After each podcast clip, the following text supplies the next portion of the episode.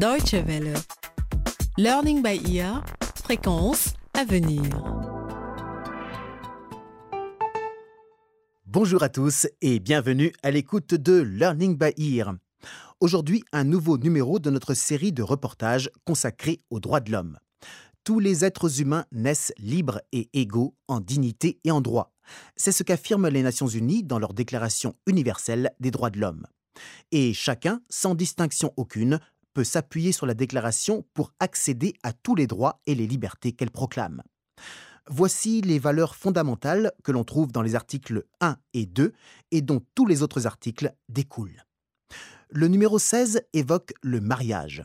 Selon cet article, un mariage ne peut être conclu qu'avec le libre et plein consentement des futurs époux. Et pourtant, le mariage forcé reste une réalité quotidienne dans beaucoup de pays. Yaya Konaté s'est penché sur le cas du Mali.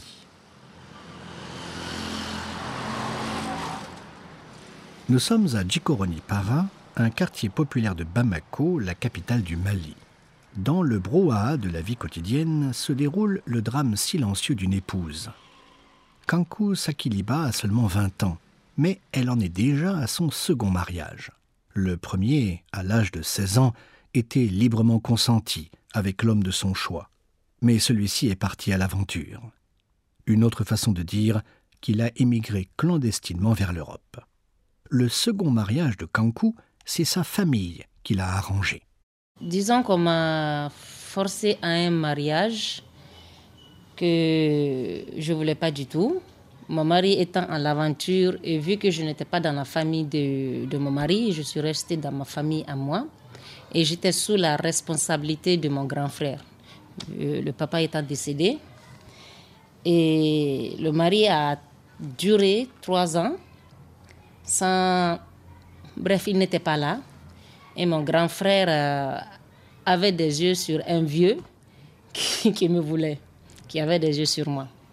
Voilà, donc le grand frère a décidé d'accepter la proposition de mariage du, du, vieux qui était assez fortuné on m'a forcé parce que j'étais sous la responsabilité du grand frère à partir euh, chez le vieux. Un an après sa première union, voici donc Kankou, marié de nouveau, cette fois-ci à un homme de 57 ans, soit 37 ans de plus qu'elle. Il a déjà quatre autres femmes et de nombreux enfants.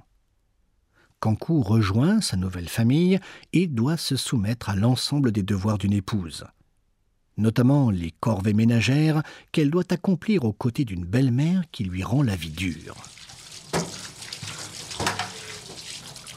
Donc quand c'est mon tour de faire la cuisine, vu qu'il faut faire la cuisine, balayer, quand le tour d'une femme arrive, elle fait tout. C'est elle qui lave les ustensiles, qui balaye, qui prépare. Donc euh, moi j'étais seule. Même si je voulais qu'un des enfants des autres épouses m'aide, il n'en est pas question. Et chaque fois que je me débrouillais à avoir une aide ménagère, la maman la faisait partir, son fils. Donc, euh, c'était vraiment pas facile. Le calvaire de la jeune fille dure trois ans. Trois années au cours desquelles elle se conduit en épouse dévouée sur tous les plans, sauf un. Kankou n'accepte pas de partager le lit de son mari. Ce dernier, las de cette situation, décide donc de la renvoyer chez elle. Je le menaçais de le poignarder si jamais il me touche. Quand je suis retournée dans la famille, au bout de quelques temps encore, vu que le grand frère avait accepté l'argent du vieux et qu'il fallait soit rembourser, soit que moi je retourne, ils ont décidé qu'il fallait que je retourne encore. Retour à la case départ pour Kankou. Se rebeller, la jeune fille a songé, mais que faire contre tous? Autour d'elle, aucun soutien. Sans moyens financiers, elle est sûre qu'elle ne s'en sortira pas.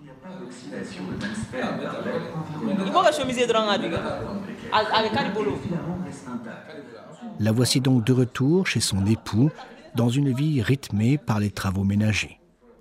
Le reste du temps, elle le passe à bavarder avec des copines ou à suivre des feuilletons télé qui racontent des histoires qui la font rêver. En attendant des lendemains meilleurs, Kankou rumine sa colère. C'est déjà une injustice. Vu que c'est ma famille, c'est mon grand frère, et qu'ils ont accepté que je me marie avec euh, mon mari, celui qui a l'aventure, C'était mon choix et je pense qu'ils devaient respecter ce choix. C'est ma famille, ils auraient dû me comprendre et, ne pas me forcer à autre chose. Je, c'est pas normal de la part de sa propre famille. Surtout que c'est juste une question d'argent. Le vieux a un peu d'argent, donc euh, c'est vraiment écœurant. Dans cette atmosphère, Kankou continue de penser à l'homme avec qui elle s'est mariée librement. Cet homme avec qui elle avait de grands projets, mais qui vit aujourd'hui en France, sans papier. Cet homme, pour qui d'ailleurs elle a fait de gros efforts pour améliorer sa maîtrise de la langue française et qu'elle comptait rejoindre un jour dès que la situation de ce dernier serait régularisée. Cet homme qui, depuis l'Hexagone, assiste impuissant au détournement de sa bien-aimée. Mon mari euh, est au courant de cette situation, mais il n'a pas ses papiers et de loin, il ne peut rien faire. Il a même menacé qu'à son retour, si jamais il trouve cette situation, il va aller à la justice. Mais malheureusement, là où il est, il n'a pas ses papiers, il ne peut pas revenir, euh, il ne peut, il peut rien faire, il ne peut pas agir. Pour comprendre cette histoire, jetons un coup d'œil sur les origines de la jeune fille. Kankou est originaire de la région de Caille, une région où les jeunes filles sont mariées en très bas âge et où les hommes quittent souvent le foyer pour tenter leur chance dans les grandes villes ou à l'étranger la mère de Kankou était elle-même la troisième épouse de son père, aujourd'hui décédé. Depuis, c'est son frère, l'aîné de la famille, qui décide de tout, y compris qui doit se marier avec qui? La première union de la jeune femme, un mariage civil, a été purement et simplement ignorée lors de son second mariage, cette fois-ci une union religieuse. Des pratiques qui n'ont plus lieu d'être aujourd'hui, estime Kankou. C'est quelque chose de à bannir même par la société. Ça devrait être interdit complètement. Et je, je, pense qu'il faut que les gens sachent qu'au-delà des quatre femmes déjà, un homme n'a plus le droit de, de prendre une cinquième et puis euh, de savoir que tant que la femme ne donne pas son consentement, que ça, que ça puisse s'arrêter, qu'elle puisse aller se plaindre quelque part sans qu'elle soit bannie de la société ou qu'elle soit renvoyée de sa famille. Pour ne pas être en conflit avec sa famille, Kankou n'a pas cherché d'aide extérieure. Et pourtant, il existe au Mali plusieurs associations qui luttent contre les violations des droits des femmes, particulièrement le mariage forcé. Elles sont réunies au sein de la coordination des associations et ONG féminines du Mali, ou CAFO, qui prône le respect des conventions internationales signées par le Mali, comme la Convention des droits des enfants et celle relative aux droits des femmes. Oumou Touré Traoré est présidente de la CAFO. Nous avons en collaboration avec euh, l'UNICEF un programme sur la sensibilisation dans certains villages des zones très sensibles, des zones saracolées, des zones peules où jusqu'à présent la pratique est très courante. Euh, nous parlons réellement beaucoup de ces formes de mariage forcé. Aujourd'hui, nous sommes dans des états de droit. Moi, je pense qu'on n'a pas à forcer quelqu'un pour se marier à quelqu'un qui ne veut pas. Allô, bonjour. Au Mali, la loi ne prévoit certes pas qu'une femme puisse avoir plusieurs époux simultanément. Mais au quotidien, ce sont souvent les traditions qui prévalent. Pour que la loi soit comprise, il faut de l'information, mais aussi beaucoup de sensibilisation, explique Oumou Touré Traoré. Euh, les gens s'adressent directement à la CAFO qui a, euh, dans certaines zones, euh, fait la formation des parajuristes pour la facilitation et l'orientation des cas et souvent se référant aussi à d'autres organisations de défense qui sont encore plus mieux outillées que la CAFO, telles que l'AMDH, qui est un partenaire stratégique de, la CAFO sur ces questions. Chaque fois que nous avons des questions difficiles que nous, nous ne pouvons pas traiter parce que nous sommes seulement une organisation de promotion et de défense, nous nous référons à ces organisations professionnelles qui savent comment faire et comment défendre. L'AMDH, dont parlait à l'instant Oumou Touré Traoré, c'est l'Association malienne des droits de l'homme. Informer et sensibiliser la population, telle est la voie choisie par la plupart des associations et ONG œuvrant sur le terrain au Mali. Elles sont en effet convaincues que les habitudes ont la vie dure et qu'on ne change pas d'un coup de baguette magique des traditions qui ont traversé les âges. La présidente de la CAFO, Nous pensons que si on doit arrêter le mariage forcé, c'est en négociant avec les forces sociales en présence.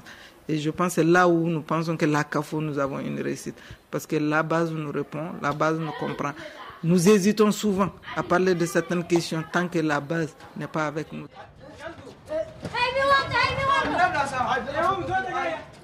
Retour à Jikoroni Para, chez Kankou, qui, malgré sa situation, n'a pas perdu espoir la jeune femme se dit prête à attendre aussi longtemps qu'il le faudra celui qu'elle considère comme son mari légitime.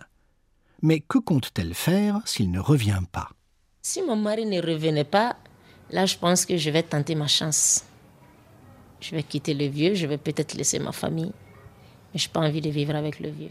Au Mali, il est vrai, les statistiques notent une baisse des cas de mariage contractés sans le consentement mutuel des époux et les ONG s'accordent à dire que la pratique est en recul, toutefois plus dans les villes que dans les campagnes. Mais, comme le montre l'histoire de Kankou Sakiliba, la bataille n'est pas encore gagnée.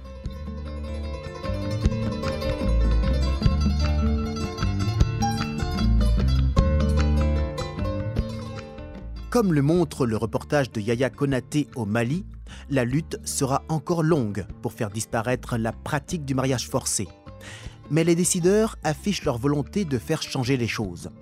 Dans le protocole à la Charte africaine des droits de l'homme et des peuples, relatif aux droits de la femme en Afrique, adopté en 2003, l'Union africaine appelle ses États membres à légiférer pour garantir qu'aucun mariage ne soit conclu sans le plein et libre consentement des deux partenaires. Learning by c'est fini pour aujourd'hui. N'hésitez pas à nous écrire pour nous faire part de vos réactions, suggestions et questions par courriel à français.dw.de. Pour réécouter nos séries ou vous informer sur notre programme Learning by Ear, rendez-vous sur notre site internet dw.de/lbe. Au revoir et à très bientôt.